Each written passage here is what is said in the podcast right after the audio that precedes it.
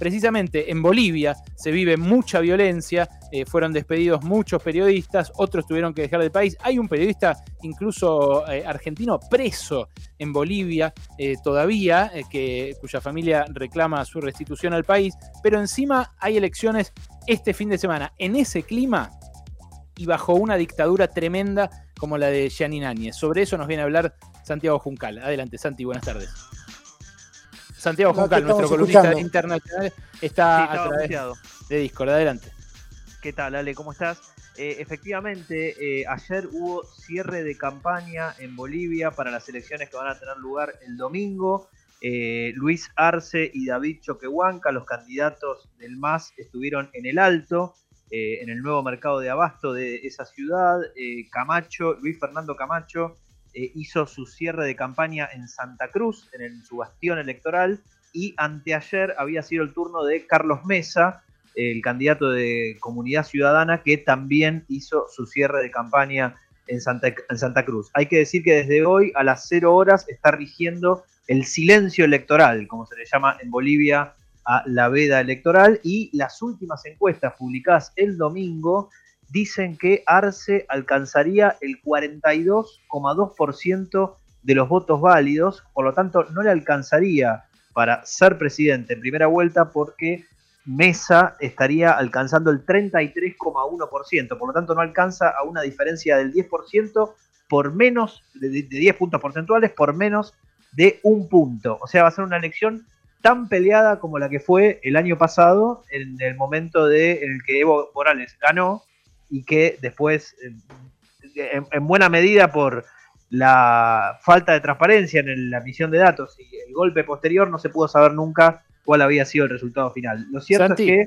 Perdón, malísimo que sea tan estrecha la diferencia, porque si es tan estrecha la diferencia y, bueno, la organización corre por cuenta del gobierno que hizo el golpe, estamos complicados para saber qué, qué votan los bolivianos de verdad, ¿no? Efectivamente, Ale. Lo cierto también es que hay un importante porcentaje de indecisos, más del 10%, 13% de indecisos va a haber, hay, y personas que dicen, no quieren decir a quién van a votar. Esto es interesante. No, es que son indecisos, sino que ya saben a quién van a votar, pero eh, no se han expresado al respecto. Están cagados. es bueno, comprensible, ¿no? Dicen una dictadura, te viene un encuestador. ¿De dónde viene este señor a preguntarme si voy a votar a Evo Morales o no? Efectivamente, y de hecho hay buena parte de eh, la suposición en los medios de que buena parte de ese voto justamente se va a volcar a el MAS y por ahí puede llegar a desestabilizar la balanza a favor de Lucho Arce, como le dicen al candidato que llevó a cabo Evo Morales en, enero, desde enero, ¿cierto? Ahora, lo que hay que decir también, como últimas noticias importantes, es que se bajó Tuto Quiroga, que era un, fue presidente de Bolivia un año, entre 2001 y 2002, era otro de los candidatos a presidente, es muy probable que ese voto vaya a Carlos Mesa o al resto de los candidatos de derecha, puede ir a Camacho también, es la gran pregunta. Tenía solamente un 1,3% de intención de voto, pero igualmente todo suma en este contexto, como también suman los votos que eh, están, el, el famoso voto en el exterior, que en Argentina es el 47% del total del voto boliviano en el exterior. Sobre esto hay que decir según informó el Tribunal Superior Electoral de Bolivia ayer, que por ejemplo en Panamá los bolivianos no van a poder votar por la pandemia. En el norte de Chile, donde está lleno de bolivianos que podrían votar, tampoco. Entre esos dos países incluyen 28.500 votantes que justamente no van a poder ejercer su derecho al sufragio. Y en Argentina todavía está el problema de Mendoza, que no habilitó plenamente la posibilidad de que voten los bolivianos que viven allí. También en Mendoza hay una comunidad boliviana importante.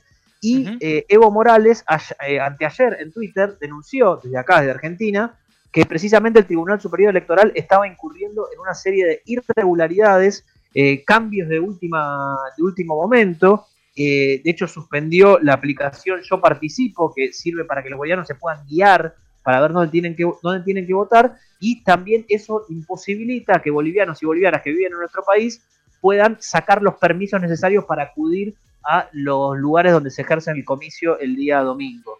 ¿Cuántos, eh, estima, ¿Cuántos bolivianos se estima que están en condiciones de votar en Argentina? En Argentina serían más de 140.000, Ale. Hay que tener ah, en cuenta que hay 300.000 bolivianos en el exterior que pueden votar y 142.000 serían aquí en Argentina, como te decía antes, casi la mitad, el 47%.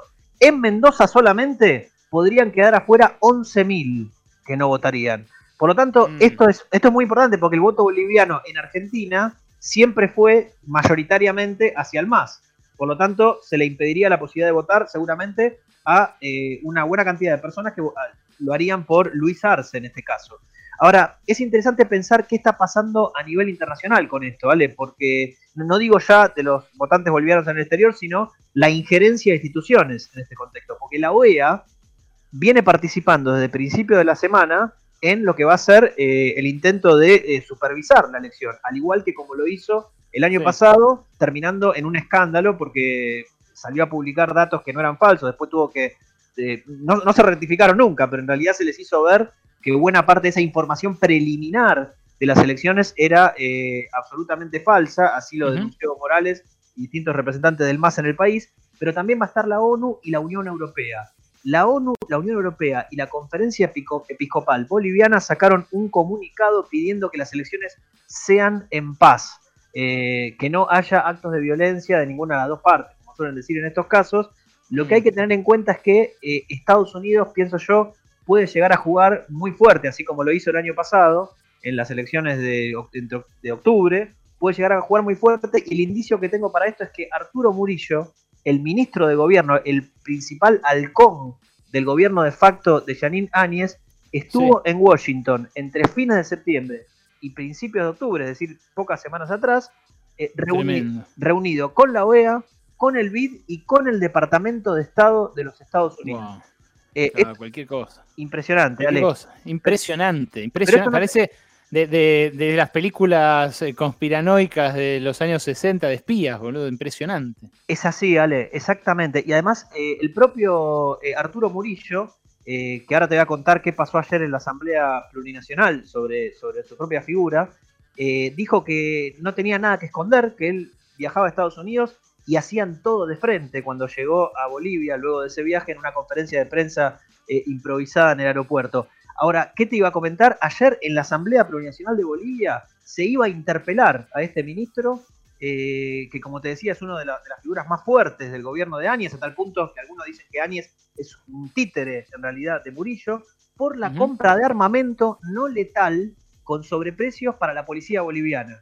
En 2018, la compra de armamento, y eh, estos son datos del Instituto Nacional de Estadística de Bolivia, la compra de armamento no llegó a 500 mil dólares importado. En 2019 no llegó a un millón de dólares.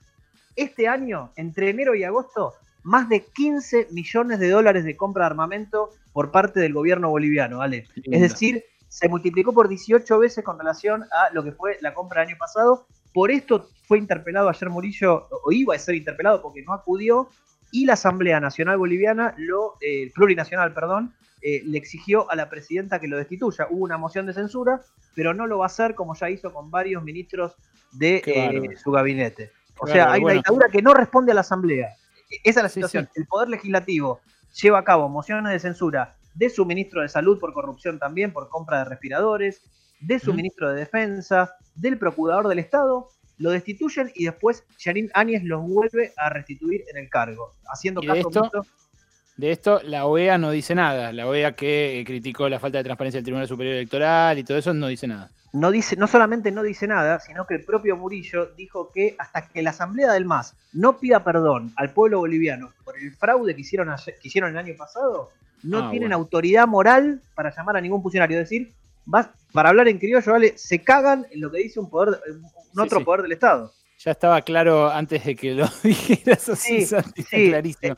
Es cierto, eh, pero, pero quiero decir, eh, en lo que fue un proceso, por lo menos, incluso en un gobierno de facto, de llamar a elecciones, hay un poder que está siendo totalmente desconocido.